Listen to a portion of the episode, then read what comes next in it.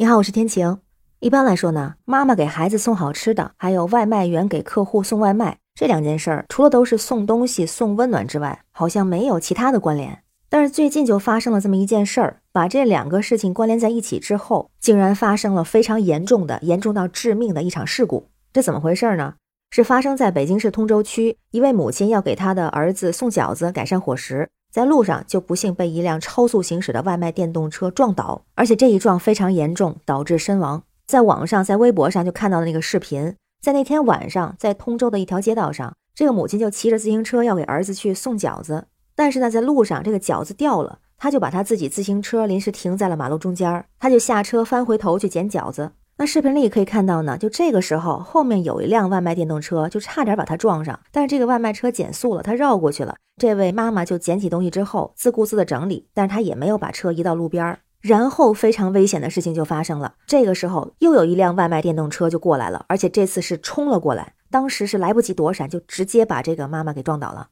根据那个视频显示呢，那个超速行驶的外卖员，他当时冲过来的时候，应该是没有注意前面的人。很可能是在看手机，突然就撞上了，感觉撞得特别狠。最终被撞的这位母亲是因为颅脑受损，抢救无效死亡。这两辆车都损坏，交管部门就认定这个电动车外卖员他因为超速且没有注意交通安全，判主要责任，被检察机关提起公诉。这件事儿在微博上也引起了热议，有的网友就说：“我就没见过不闯红灯、不超速的外卖小哥，有的外卖骑手就像参加越野摩托赛，并线不看车，骑车不看人，低头不看路。”把自个儿当机动车，还目中无人的乱钻缝，缺乏安全意识，不守交通法，所以悲剧的发生有必然性。那同时也有人表示，这位被撞的母亲也有问题。你自行车停在马路中间，那也是牛啊！而且前面还有一辆电动车，差点也撞上他。不能把自己的命放在别人遵守交通规则这件事上，你自己现在注意安全。当然，同时也有人为这位母亲的儿子表示难过，说再也吃不上妈妈做的饺子了，会不会心里有阴影啊？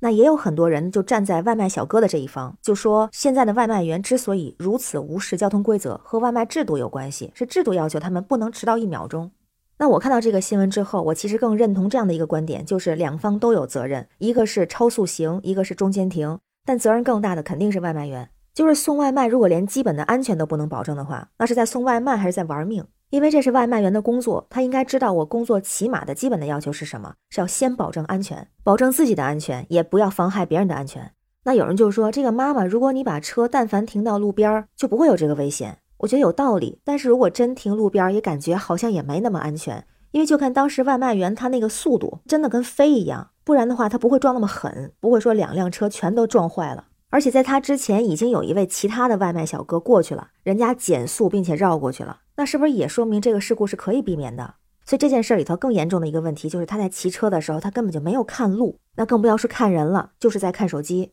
那如果你说他接单肯定要看手机啊，他没办法避免，那咱速度就得降下来，不然别说明天和意外哪个先来了，下一秒和意外哪个先来都不知道，都不好说。因为我现在大部分时间是在北京、天津，平时在路上也能看到很多骑手小哥都是横冲直撞、超速逆行、闯红灯，特别常见。就前几天还有报道呢，是在十一月九号下午五点左右，那个时间一般就是外卖骑手送餐的一个高峰时段，就有法制日报的记者去蹲点儿哈，在北京市朝阳区的一个连着商场还有很多写字楼、居民楼的这么一个路口，就有外卖骑手在车流中穿行。当时那个统计就是在十分钟内有三十多名骑手从路口经过，其中逆行、斜穿马路、闯红灯的多达十八个人。我之前就有一次就在马路边儿，就眼巴前儿就看到一个大爷推着自行车。然后呢，旁边就飞过去一个骑手小哥，那个大爷当时是连人带车就歪在了路边，就被那一阵风给刮倒了的感觉。你就能想到那个电动车的速度是有多快。我要是平时在马路上看到这种外卖小哥，特别是不走寻常路的、不开寻常速的，我肯定是赶紧躲开。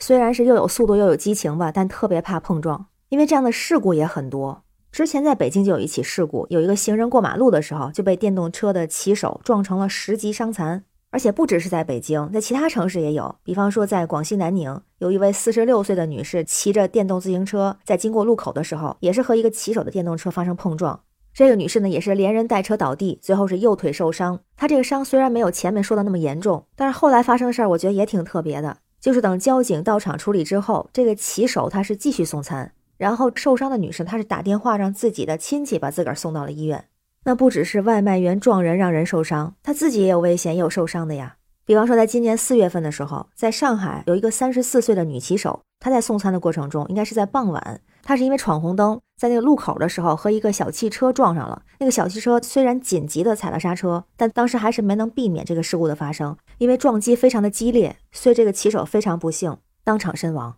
那你可能要说，骑手为什么这么快？还不是因为平台给他派那么多单，是平台的问题。平台是有问题，因为现在很多骑手他的接单是属于平台派单。而且一次呢可能会派几个订单，特别是在高峰期的时候，手上可能同时会有六七个订单，可能还更多，配送的时间几乎是重叠的。所以如果想要不超时，就只能尽量压缩每一单的配送时间。据说有的系统还会给每一单提供路线的导航，但是它那个配送时间是根据最短路线计算出来的，而且这个最短路线据说还包含了逆行路段，就如果不逆行的话，就不可能每单都能按时送到。之前就有外卖小哥说，就如果这个订单超时了，代价非常高。他会根据超时时长会扣取一定比例的配送费，有的时候扣取的比例会高达百分之七十以上。我听到过的最高的扣了百分之七十九，而且还有不少骑手把那个电动车做违规的改装，比如说原来时速六十八公里改装成八十五公里，其实这样有很大的安全隐患。所以外卖小哥他们也没办法，他们挣都是辛苦钱，每天都活在催促声中，被商家催，被顾客催，被算法催，不得不闯红灯、逆行和超速。但如果这事儿怪平台的话，也有问题。我觉得还应该怪点外卖的人。我觉得有个网友的话说的特别经典，就是在路上抱怨外卖员骑太快，在家里抱怨外卖员骑太慢。那我平时要是点外卖的时候，就最早期可能还会有那个超时赔付选那个选项，但是后来就不会再选了，因为就感觉他们真挺辛苦、挺不容易的。有的时候如果真的着急的去点外卖的话，就会提前把时间打出来，提前定。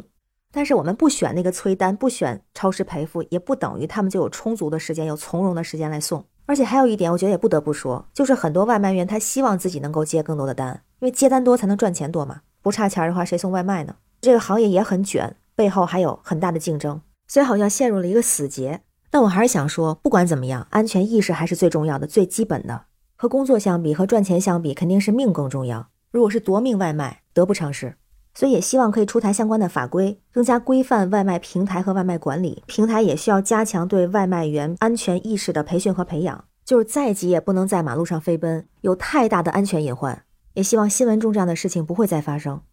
那对这件事儿，不知道你怎么看？欢迎在评论区写下你的想法，我们一起来交流讨论。我是天晴，这里是雨过天晴。感谢你的关注、订阅、点赞和留言，非常感谢你的支持，让我们一起加油。拜拜。